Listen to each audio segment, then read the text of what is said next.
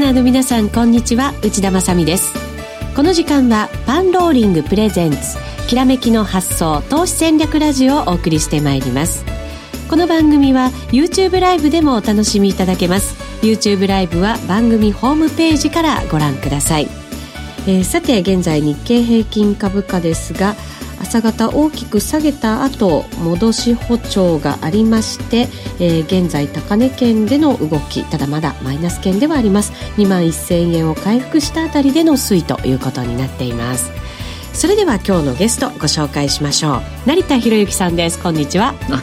こんにちは。よろしくお願いします。よろしくお願いいたしますこのところの、まあ、大きな動き成田さんどのようにご覧になりましたか？もうなんか昔思い出す貿易戦争っていう まあ先週石原さんも言ってましたけど、はい、まあ以前はあの日米今は、ね、あの米中ですよねまあ、それに尽きるのかなと。しかも当時と違っての違いはもうツイッターでの戦争の方が。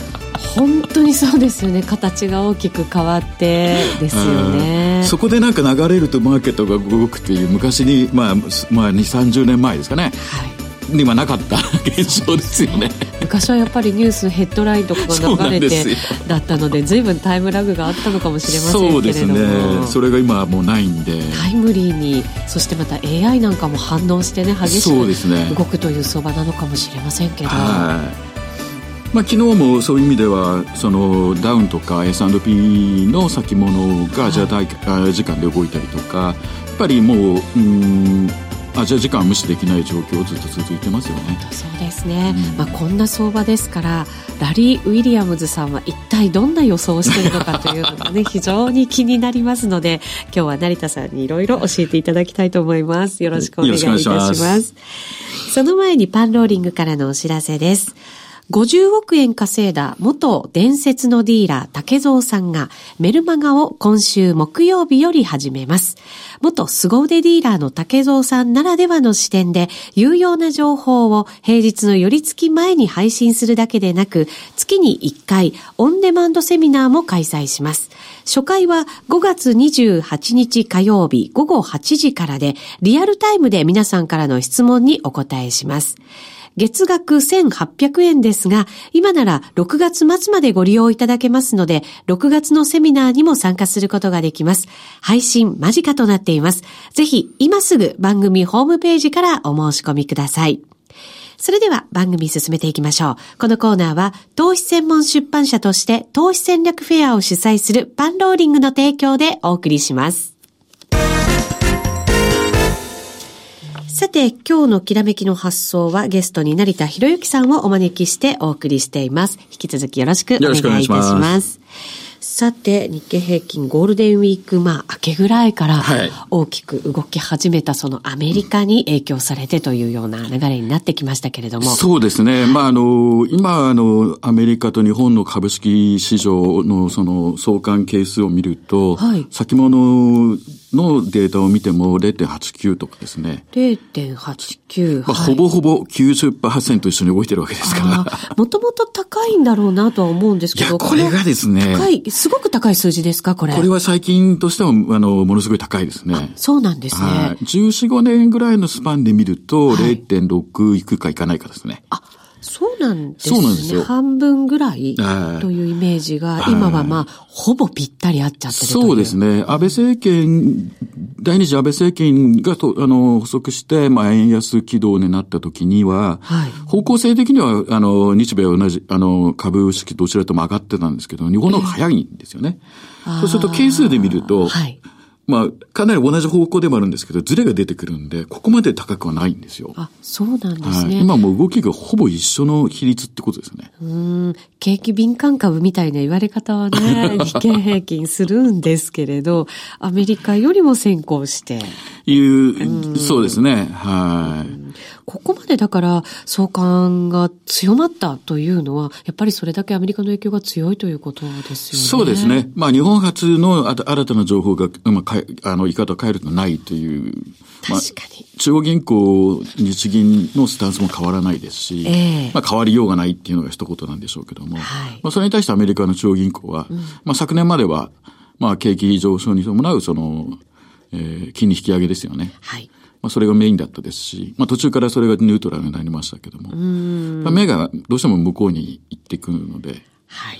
そうですね。まあ、グローバル化もね、随分やっぱり進んだ結果がこういうことになってるのかもしれませんけれども、ね。はい、まあ、あただ日本も今決算発表が、始まっていて、はい、もうピークな感じですよね、はい、そうするとそっちに影響されてもいいんじゃないかとは思うんですけど、まあ個別ではね、結構動いたりはしてるようですけれども、なかなか全体相場はそうはいかないよという感じですね。そうですね。あの、先週石原さんもコメントされてましたけども、えー、やっぱりあの、うん、貿易戦争の話で思い出すのは、やはり一指数は連動してても、個別で見ると全然違う動きを結構してたりするっていうのは、一つの特徴で、うん、はいまあ、日本でもまたそういう傾向がありますよね。うん、225、日経225と S&P500 が一緒に動くように見えても、実際中身を調べていくと、やっぱりバラバラだったりとか、うんえー、っていう銘柄結構多かったりしますね。うん、なるほど、そうなんですね。うん、えっ、と、そのまああ、外部環境に随分左右されてしまう日本株なわけですけれども、うんズバリ、ラリーはどんな感じなんですか、最近？なんかあの、非常に今年いい感じですよね。そうですか。予想が当たっていると。まあ、そうなんですけど。ズバリ。はい。あの、いろんなサイクル分析を彼はしますけども、はい、中長期のサイクル分析はデータの、あの、意味からダウンを使うんですけども、ええ、まあ、短期のサイクル、は、あの、直接トレードする S&P ですね。はい。の、えー、ミニ版、E, あ E ミニって言われますけども、そのデータを駆使して、あの4月の後半かな？はい。発表しているサイクルを見ると、うん、4月の29、5月の5日、うん、まあ、日本だと5月の6日ですね。はい。あと5月13日。これがサイクルの一つの、あの、節目のピークっていう形で。4月29、5月3日、そして5月13日。はい。はい。はい、で、見るとですね、もう確かにチャート上では、まあ、頭のとこ、あの、天井のとこですね。山のとこにこう、パンパンパンと当たってる確かにそうですね。4月29日に、まあ、ほぼ高いところをつけて、はい、で、一旦大きく下がって5月3日でちょっと戻したところ、はい、これがだからその4月29日の高値に届かず、はい、その後下へというような。さすがですね。ちゃんと読みが。はい。ラジオをお聞きの皆さんにもわかりやすいように話してみましたが、いえいえいえラジオですもんね。そうなんです。あ、一応映像も流してますので、ね、そうですね。番組ホームページからご覧いただきたいなとは思いますけれども、はい。そんな形でラリーのそのなんかこう、ポイントポイントが今しっかりと。そうですね。短期サイクルが非常にマッチしてるんじゃないですかね、予測と。で、まあ今回その、持ちしたその、えー、データでよると、まあサイクルのボトムですよね。はい。今度5月22という数字があ日にちですね。の22というのが、はい、えっ、ー、と、ボトムになるというふうに、サイクルでは出ている。出てるっていうことですね。そうすると、来週の水曜日22日。あたりですね。あと1週間ぐらいで、ボトムを打ってくるんではないかと。はい。言い換えると、ちょっとまだ難聴気味で、ここから振り上がって戻しても、5月3日につけた戻り高値のところを抜けずにという、まあもしくは5月13日ですよね。はい。っていう可能性が高いですね。なるほど。だから、戻りを試す可能性もあるけれども、それほどやっぱり、なかなか上に簡単には行かせてもらえないよっていうそうですね。はい、今回の調整スイングの一つの節目が、おそらく、うん、サイクル分析によると5月22あたりですね。はい。一週間ぐらい、まあちょっとこう、また下値に行くのか上値を試すのかというもみ合いのような動きがもしかして続いて、はい、で、ようやく一週間でそこを打って上へというそういうイメージですよね。うん。まあ、振り返れば、あそうだよねって言えるんですけど、はい、これもう2週間以上前に発表になってますんで。そうか。2週間以上前っていうことは、だからラリーはこの下落を特に。4月の後半には。はい、そうですよね。はい、でも、見ないで予想はして、そうですね。そのもうサイクルそのままっていうことですもんね。ね自分でもすごく驚かれてるんじゃないかと思っ当たると思うだろうみたいなスタンスですよね、いつもね。そうか。俺が言った通りだろうというような。そこも言わずにだろうぐらいで終わりますけど。そうなんですね。かっこいい感じがしますけど。そうか、じゃああと一週間ぐらいやっぱりちょっと降らされながらというね、うん、相場が続くんですね。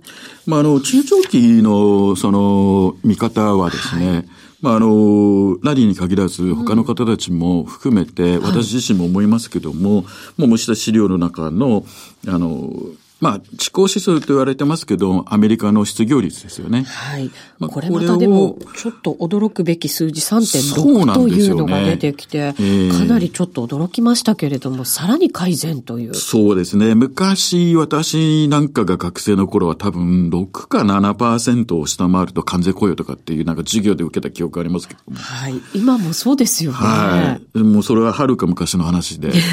はい。で、ね、12ヶ月移動平均を引いて、その下にこの毎月の失業率が来てる状態。はあ、これも移動平均線引いてみたりするんですね。はい。はあ、なるほど。すると、あのー、まだラインの下で、このラインにちょっとこう接触してるところがあるんですけども、過去に、い。いくつかありますよね。はい。その時やはり株が下げるんですね。はあ、じゃあ失業率がもしかしたらちょっと上向く可能性があるんじゃないかという可能性を先取りするような形なんですかね。そうですね。やっぱりこの数字は米雇用統計、まあ第一金曜日ですかね。まあ非常にテンションが高まる。フォーカスされてるんで、はい、以前に比べて為替は動かなくなったとは言われつつも、そはい、それでもやっぱりね、株式市場は結構まだ反応しますね。そうですか。うんじゃあその、もしかしたらちょっとこう、うん、改善が止まるんではないかという可能性が出てきたときには、株が売られてしまう。そうなんですよね。はい、ただその、そういうものの抜き切らないままをずっと続けてきてますんで。抑えられてますよね。はい、何回か、本当に1回、2回、3回、4回ぐらいですかね。そうなんです。うん上がりそうな時に、まあ、調整をしてるんですけども、はい、まあ、今回も、あの、3.6という非常にいい数字だったですから、えー、まあ、当分の間、中長期的なその視野で考えると、アメリカの株式市場は、依然、まあ、ブルー市場でですよね、強気相場が継続してるんじゃないかと。まあ、これはもうラリーにラリーに限らず、はい、まあ、そういう声が多いですよね。うん、そうすると、一旦、まあ、その3.8で、まあ、なんていうんですか、これ、えっ、ー、と、横ばいになってた時ありますよね。はい、その時にこの移動平均線に一回タッチをして、で、ここで、でもまたちょっと離れてきましたよね、下方向に。そうすると、今アメリカ株式市場もちょっと振らされてはいますけれども。戻ってきて、昨年の高値に近づいて、まあちょっと戻って、まあ下げてきてるわけですね。まあ、あの、米中の例の 貿易戦争なのか、ツイッター戦争なのかわかんないですけど。本当そうですね。はい。ということは、じゃあ、まだアメリカ株は戻す可能性があるということが失業率からは言えるわけですかね。そうですね。そうすると、この5月22日の節目というところが、うん、まあ、サイクル的な部分では、時間的には一つのうん、あの、底を打つ可能性が高くて、はい、あとはこの価格次第なんですけど、なかなかラリー・ウィリアムスのフォーキャストの中でその話題になるレベル感ですよね。レベル感ってすごい難しいですよね。そうなんですよ。彼が一番苦手とするところですね。あ、そうなんですか、えー、苦手なものがあるんですね。まあ、トレードする上であまりレベル感って関係ないなと思いますんで。特に短期の場合は。あそうですよね。うそうなんですよ。はい。なので、まあ、戻るでしょうとしか彼も言ってこないですし。方向性をね、あの、おっしゃる。まあ、それかあとは、流れが変わるタイミングですよね。ねなので、どうしても、あの、聞かれるのは、じゃあ3万にとか行くのかとか、まあ、言われるんですけど、まあ、いずれは行くんでしょうけどっていう、まあ、レベル感よりもタイミングと、まあ、リスクの管理ですよね。それが、まあ、トレーディングに関しては全てなんで、それ以上のあれ、うん、具体的なその指数のあの達成目標とかですね、そこはあまり得意ではないですね。ああ、なるほど。うん、なので、まあそのタイミングをぜひ参考にしてほしいというね、はい、ことになるんだと思いますけれども、はい。まああの最近アメリカ株式市場がこれだけその日本の株式市場とリンクしているように見えますので。相関がね、強いとおっしゃいました。強いですね。はい。で、じゃあ日本の株式市場を考える上でアメリカをまあ分析してよっていうアイディアで、いろいろ調べていくと、マクレランっていう人がいましてですね、はい、この、今は二代目というか息子さんがついてるんですけども、彼の両親が始めたそのリサーチグループがあって、で、マクラレン指数というのもアメリカの株式市場でよく知られててですね。有名なんですね。はい、これニューヨーク証券取引所の、えー、に上場している全銘柄の上昇銘柄数と下降銘柄数。はい。これの変化をもとに転換点も、もうかなり昔にあの、発表して、はいそれから使われてる指数なんですよね。使われてる、しかも長くということですから結構役に立つそうですねということですよね、まあ。以前、その、ウェブサイトで、そのリサーチペーパーは、ひあの、売ってますし、えーサービスとしては、デイリーものとウィークリーものがあるのかな。まあ、それ以外にもいろいろコメントも書いたりとか、まあ、非常にアクティブに、あの、息子さんもついてやってるんですけど、息子さんってもともとは全然トレーディングではないんですけど、確か、ネイビーかなんかのパイロットとか、そういうしてたんですよね。えーあ、そうなんですか。で、それを、ええじゃあでも引き継がれて。そうですね。まあ、はい引き継ぐのは前提にあったみたいですけども。そうなんですね。はい。その動きどうなってるんですか？あのーまあ、上昇銘柄の加工銘柄を示すその AD ラインというのがよくありますけども、はいまあ、それにと同時にですね、米農業、えー非農業部門の、えー雇用募集数っていうのがあるんですけども、これとこうリンクしてみるとですね、転換点がわかるって話が出てまして、はい。まあ、AD ライン、とあの、騰落指数が、まあ、格好してきて、まあ、げ下げの銘柄数が増えてきたと言ったときに、下の、この雇用者、あ、募集数ですね。はい。もう同時に下げてくると、本当に株価は転換してて。ほうこのリーマンショックあたりですかね。はいすごいそういう動きが顕著に現れてるところですよね。その後の節目節目でやっぱりこう下げてくるんですけど、あ、小さなはいまさげのようにも見えますけど、はい。ところがこの募集数とのの下げと同時に起きないんですね。ちょっとずれてる。そうなんです。うん。これ同時に起きるとですね、やばいって言うんですけど、今回まあ米株先週から下げてますけど、やっぱり同時じゃないんですよ。ちょっとずれてますね。はい。はい。募集数の方が実はもう先に下がっちゃってるんですね。うん、そうですね。ところが、こちらの、あの、株価指数の方の、あの、AD ラインは下がってない。下がってないです。すごい高いところにありますよ。ということは、転換ポイントには今、ないっていうことなんですよね。ああ、なるほど。はいそういうことか。ちょっと面白いなと思って。まあ皆さんの失業率も今日、もうデータ性私持ってきましたけど、ええ募集数もこういう使い方があるんだなと思って。へえ。え、そうか、じゃあ、転換点にないということは、そうですね。まあ、上昇のトレンドの中の一旦の調整みたいな感じ。そうなんですよということですよねこの見方でいくと。これだけ激しい動きではあるものの。ほ ーツイッター戦争では多分まだ株はさちゃんと下がらないのかもわかんないですね。本当そういうでことかもしれませんね。はい。まあ、あの、クローズアップした AD ラインと、まあ、そのニューヨーク総合株価指数のデータも持ってきたんですけども、はい。はい。やはりこの、チャートの下段の AD ラインを見るとですね、やっぱりまああの、もう株価は下がってきてるんですけども、やっええぱり AD ラインは下がらないんですね、まだね。本当に、えっ、と、もう、直近では一番高いところを継続中っていう、はい逆に上向いてるじゃん、もっとみたいな感じですよね。で、これは S&P とか、そのナスダックと違って、こう、ニューヨーク証券取引総合ですんで、もう全体の数なんですね。確かにそうですね。一部の銘柄っていうことではなく。通常のローテーションしか起きてないっていう見方なんですよ。ローテーションが、まあ、まあ、あの、話題め、あの、分野が変わってるだけで、えーなるほど全体の中長期の強気相場はまだ継続してるっていう。いやー、でも強いですね。強いですね考えるとアメリカは。やっぱり根底にあるファンダメンタルが良好なんで、悪くはなっていかないんですよね。はい。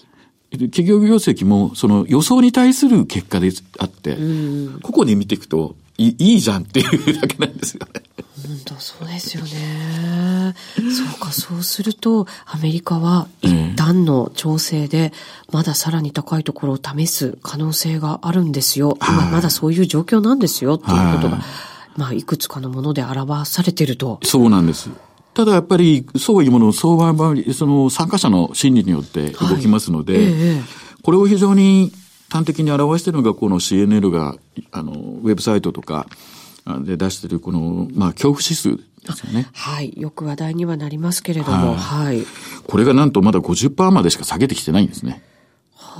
ということは言い換えると、ここまで、あの、アメリカの株式相場が下がっても、まだ楽観視してるので、おそらく、もう一週間ほどは調整の下げが続くだろうと。ああ、なるほど、はい。というふうにトレーダーは見ますね。そうか。大きな流れは変わってないものの、うん、まあ調整に入ってるわけだから、うん、まあその、はい。下げ調整が収まるところまでは、まだもうちょっと時間がかかるという、はい、その最初のところに戻るわけですね。そうなんですよ。このフェア指数というよりも恐怖指数が20%割らないと、実は一つ落ち着かないんですね、マーケットが。調整であっても。はい。そうすると、前回も以前もあったんですけど、50あたりでニュートラルで、はい、あの、止まって、振り上げて止まってをするとですね、実は横ばいにしかいかなくなっちゃって。で、その後大きな、また調整を試すっていうことに、はい、いうふうになっちゃってるんですよ。なりますね。なので、おそらくこのまま下げて、えー、行くと、まあ、ラリーのそのサイクルじゃないですけど、一週間ぐらいまだ難聴な相場が続いて、そこでもう終われば、しかもこの、あの、恐怖指数がですね、はい、20%を下回るような状態であれば、あ、一回やったなっていう感じなんですけど。そうなんだ。そこでようやく、まあそこ入れ感的な感じ。はい、そうじゃないと、まだ来るぜっていう。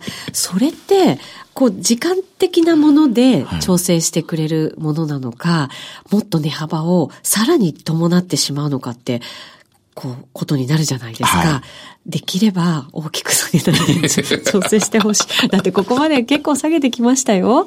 ね、そういうふうに。大きく下げてはいるんですけど。まあ、今週金曜日ちょっとある、その、データサイエンティストの方と、あの、会って話を聞くんですけど、はいやはり彼らはビッグデータを分析して、市場心理に非常に分析に長けてるんですけど、うん、まあその辺もまた2年ぶりに会うんで聞いてみようかなと思いますけど。ぜひぜひそうですね。はい。そうか、あと1週間。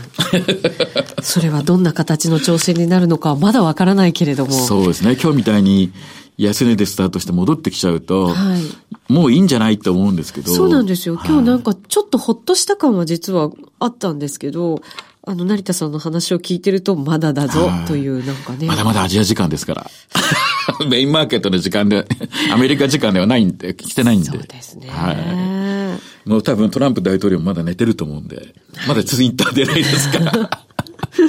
確かにそうですね。そうか。まあ結局アメリカ見ながらということにね、日本もなってしまうんでしょうね。きっとね。はい。えー、そしてもう一つ持ってきていただいたこの COT レポートというのは一体どういうものなんですか、あのー、今月の25日にですね、はい、久しぶりに有料のセミナーを開くことになって。そうなんです。成田さんのラリー・ウィリアムズの分析をオリジナルに進化させたトレード技術セミナー5月25日土曜日に開催されるということでございます。はい。はい、これ COT レポート特にその通貨先物のレポートの分析っていうのは日本のその、あの、FX とか、為替の、えー、証券会社さんはよくウェブサイトで開示してるんですけども、はい、データそのものは皆さん同じものを見てることは見てるんですけど、ちょっと注意しておかなきゃならないところは実は何点かこの数年の間に起きてて。数年ですか？はい。はいあの、例えば日本円の通貨先物、これドル円じゃなくて円ドルですね。はい。え円ドルなので、上がってれば円が高くなってるということですね。はい。はい、で、これを見ると、投機筋がずっと円を売ってきてて、で、あの、実図って言われるディーラーの方がヘッジ買いをしてて、はい、で、マーケットがまあ下がってきて円安が続いてたと。はい。そうすると、そのポジションの傾きがこう、ひろ、ひろ、あの、非常に広がっててですね。そうですよね。乖離して。逆の動きになって。はい、で、ついに円高になるわけですけども。はい。これが、まあ、ラリー・ウィリアムスが、えー、もう何年も前から言ってる、あの、実需筋の動きが最終的にはマーケットの先行役になるって言い方なんですね。えっ、ー、と、実需筋のものが、えっ、ー、と、先行指標なんですね。はい。はいずっと買ってて、はい、マーケット下がってきてましたんで。はい。えー、で、今、円高になってるわけですね。そうですね。えー、今で109円台ですもんね。そうですね。はい。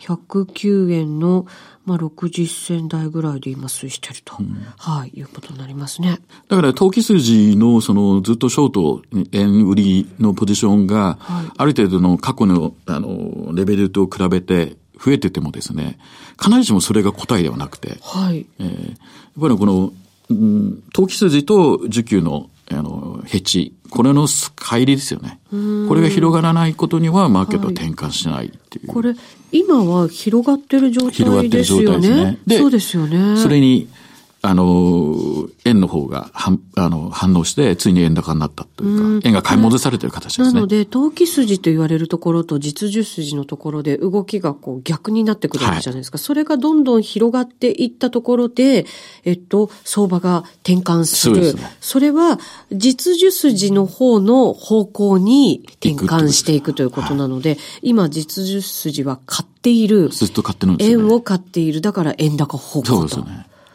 これって、その帰りが縮まるまで続くような感じなんですか？そうですね。動きが。先物の場合は、あの、相対の FX とかと違って、ええ、取り組み高っていうデータがあるんですね。未決済のポジションを、あの、データ化して発表してるんですけど、はい、この取り組み高が減ってくると、誰か決済し始めてるじゃないですか。はい。そうですね。それが一つの転換の裏付けるポイントになってきます。はあ、なるほど。ずっと売ってた投機筋が買い戻すと未決済が減ってきます。はいうん、そうすると取り組み高が減るんですね。はい、そこがトリガーになるんですよね。これやっぱり相対のデータにはないので、はい、えー、まあよく言われるのは、じゃあ通貨先物ってそんな流動ないしとか言うんですけど、いや、その流動云々もあるんですけども、やはり中身のデータの使い方ですよね。そうですね。これかなりその帰りが広がってしまった場合、簡単には解消しないと思うので、トレンドが結構長く続く傾向になるっていうことですいいこと言いますね。そういうことですよね、でもこれね。えそうすると円高傾向が続く可能性が今はある？ですね。はい。ただ、これがやっぱりこの20年ぐらいの間に相場が大きく変わったポイントでして、はい、まああの、まあ先ほどのあの円ですけども、ユーロのデータを見ると、はい。投機筋がずっとユーロを売ってて、本当だ、実需筋は買い続けている。で、今、ユーロまだ反発してないんですよね。してないです。はい。はい。ところがずっとユーロって投機筋売りっぱなしなんですよ。それなのでよくコメント、あの、FX のコメントされる方は、もう、かなりポジションが出来上がってるって言い方するんですけど、枚数が実は大した伸びてなくてですね。あ、そうなんですか。はい、実際に取り組みだ方と比較すると、はい、別のデータを見ていただくと、見方を変えるとですね、白の投機数値は下がってるんですけど、はい、半分のとこまで来てないんですね。これクロスした時に初めて動き出すんですね。なるほど。ちょっと近づいてはいますから、はい、もうちょっと経ったらクロスする可能性もあるんですね。ありますけどね。ですから、その、傾いてると言っても、必ずしもその枚数で判断はなかなか難しくて。なるほど。